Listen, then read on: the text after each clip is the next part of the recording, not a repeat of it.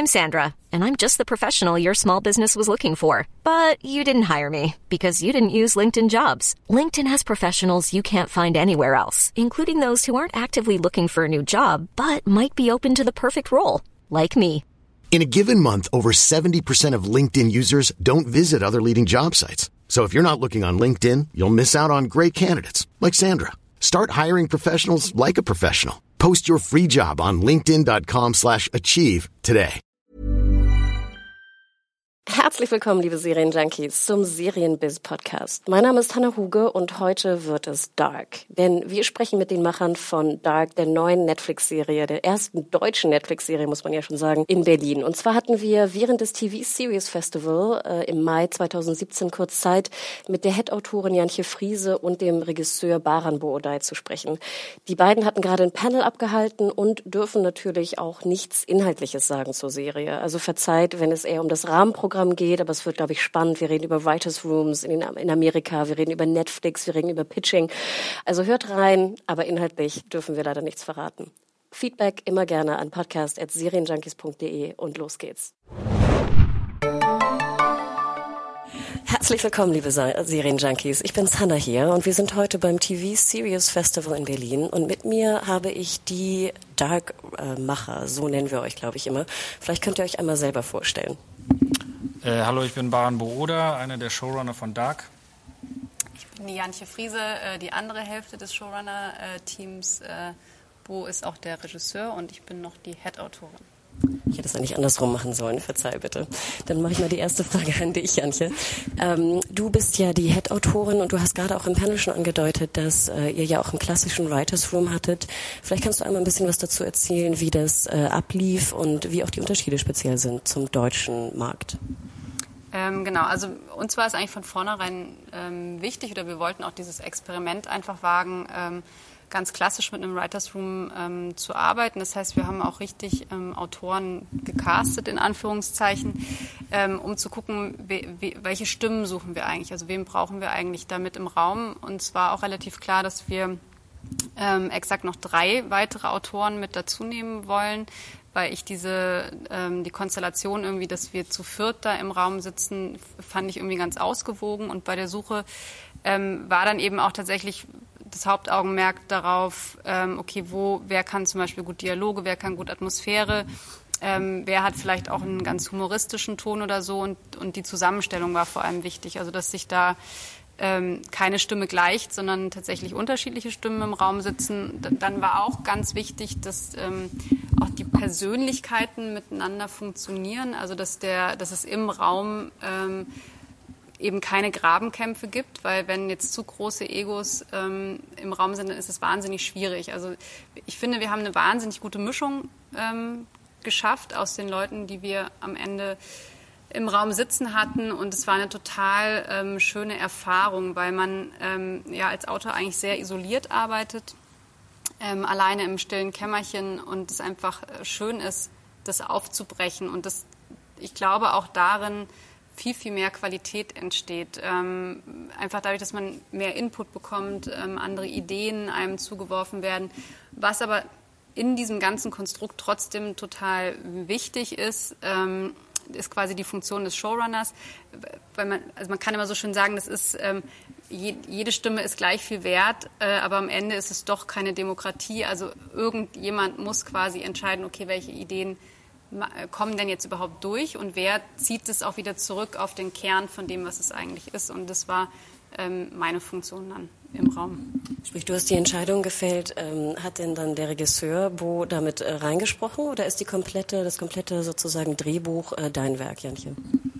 Äh, nee, der, also der Bo spricht immer mit, mit rein, ähm, aber so arbeiten wir auch. Also ähm, ich mag einfach den Austausch total gerne und äh, man, manchmal verrennt man sich total und es ist schön, wenn jemand mit, ähm, mit Abstand und mit frischen Augen ähm, einfach noch andere Ideen mit reinbringt. Ähm, und der Bo hat tatsächlich einfach ein ähm, wahnsinnig gutes Talent, A zu sehen, wo was noch nicht stimmt und B zu sehen, wo man einfach noch ein Schippchen drauflegen ähm, kann. Und der ist ganz gut immer im, im Pushen, also jeden so dahin zu pushen, wo er die beste Leistung und die größte Qualität ähm, delivert.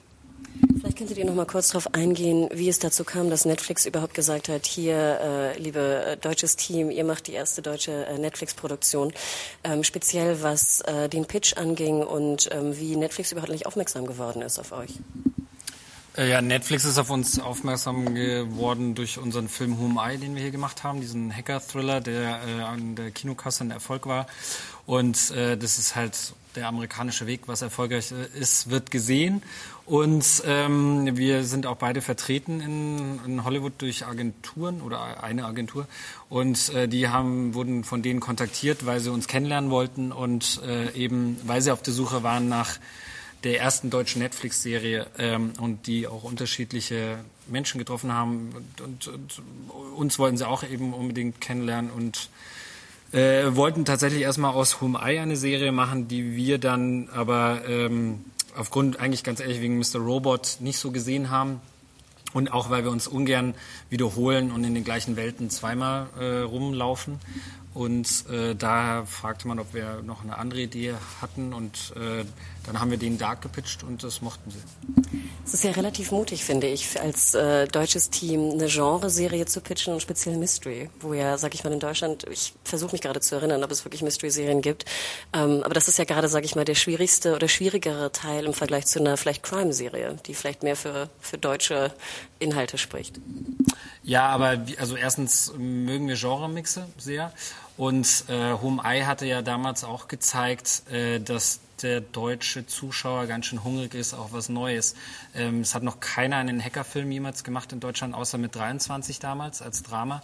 Also lange kein Hackerfilm. Und ähm, wir haben es einfach gemacht und das wurde auch, äh, wusste man auch nicht, ob das aufgeht. Und ich glaube, ähm, dass der Erfolg des Films vor allem daran lag, dass die Leute den Trailer gesehen haben und dachten, ah, okay, das aus Deutschland. Also den Satz habe ich ganz oft gehört, so, oh, das aus Deutschland.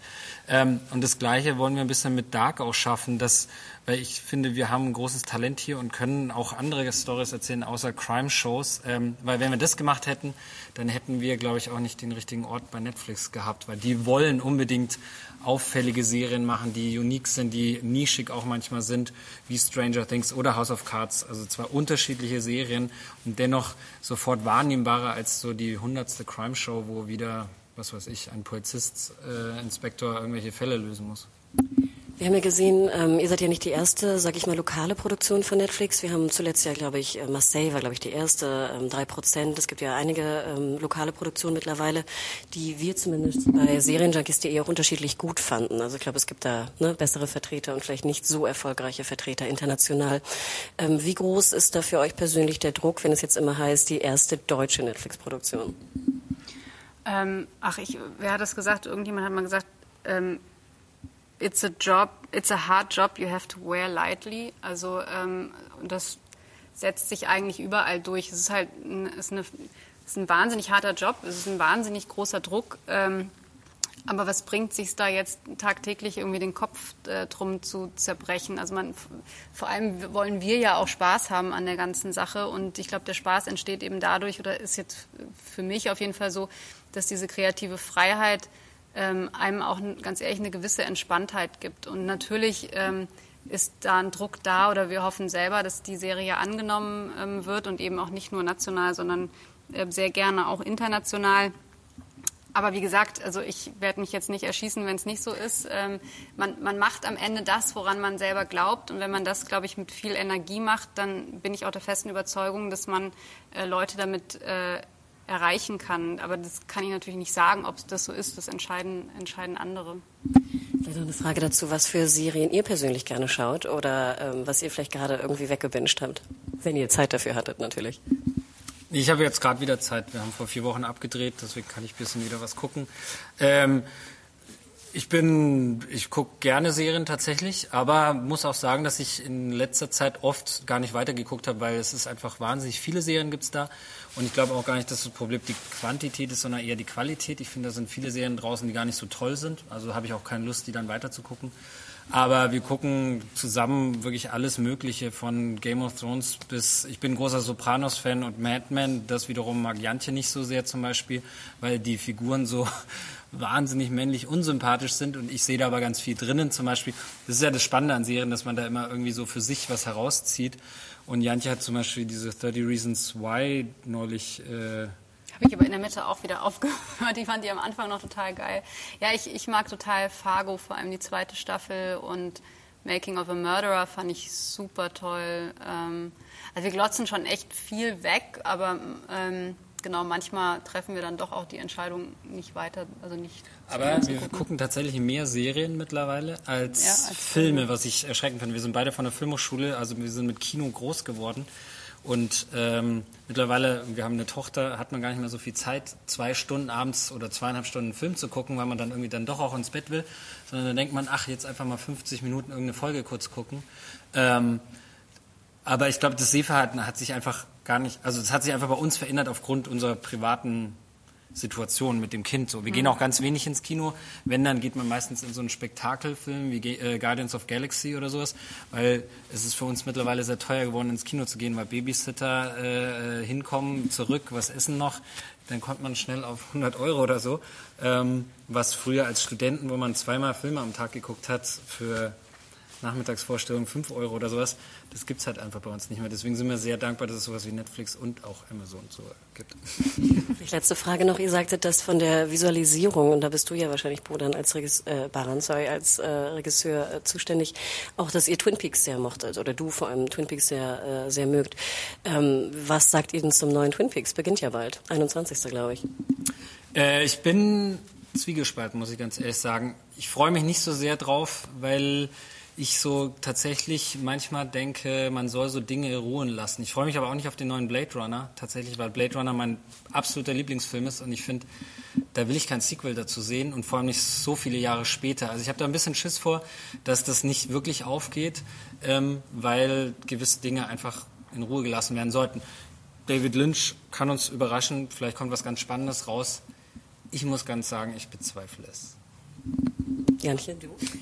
Ja, ich finde es so ein bisschen komisch, wie die Marketingkampagne irgendwie anrollt und dass man so wenig sieht. Das kann vielleicht ganz schlau sein, weiß ich nicht, äh, wenn dann dahinter irgendwie was Tolles steht. Aber ich bin tatsächlich auch ein bisschen skeptisch und ich bin wirklich ein mega großer Twin Peaks-Fan.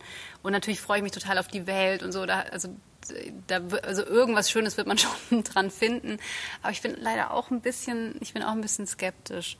Ich habe mich aber auch nicht auf Star Wars gefreut, muss ich ganz ehrlich sagen, weil die, die, die ersten drei aus unserer Generation sind halt einfach die Top Star Wars und dann kamen halt diese schrecklichen anderen drei und dann war ich überrascht positiv, dass die wenigstens vom Feeling so waren wie die alten und war über Rogue One auch sehr überrascht, ja, den Rogue mochte ich One sehr. Gut, ja. Aber das war so ein eigenstehender Star Wars, aber den davor zum Beispiel mochte ich dann auch nicht. Also ich finde tatsächlich, man muss so Dinge auch mal ruhen lassen und unique lassen und nicht unbedingt schon wieder ein Spin-off draus machen.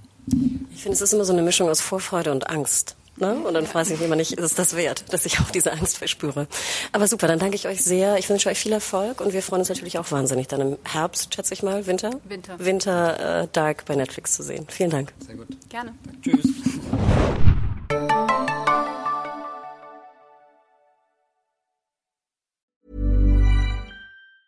Ever catch yourself eating the same flavorless dinner three days in a row? Dreaming of something better? Well, HelloFresh is your guilt-free dream come true, baby. It's me, Kiki Palmer. Let's wake up those taste buds with hot, juicy pecan-crusted chicken or garlic butter shrimp scampi. Mm. Hello Fresh. Stop dreaming of all the delicious possibilities and dig in at HelloFresh.com. Let's get this dinner party started.